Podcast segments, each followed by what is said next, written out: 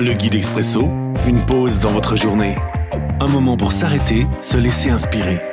Chaque jour, un court texte biblique, un commentaire et des pistes de réflexion. 19 octobre. Aujourd'hui dans 1 Chronique chapitre 13, les versets 10 et 11. Alors, le Seigneur se met en colère contre lui. Il le frappe à mort parce qu'il a touché le coffre. Ouza meurt là, à côté du coffre.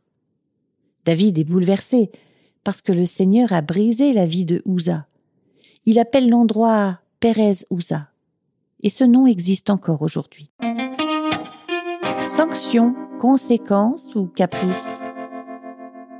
Une réflexion de Pascal Grosjean. La fête devait être belle. Le Seigneur était célébré et glorifié.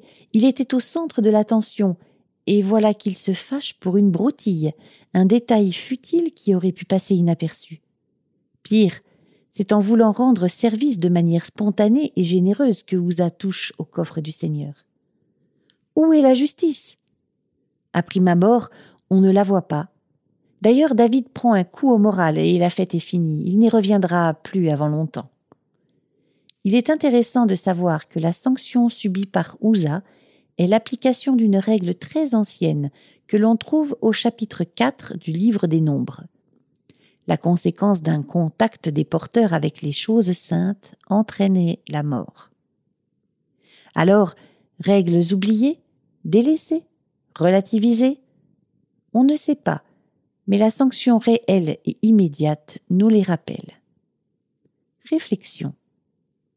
Nous n'aimons pas les règles imposées, surtout si elles avertissent d'un malheur ou d'une sanction.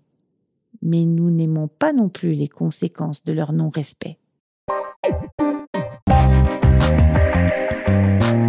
L'Expresso, un guide biblique accessible partout et en tout temps. Une offre numérique de la Ligue pour la lecture de la Bible, Radio Air et Radio Omega. À retrouver sur expresso.guide ou sur votre radio.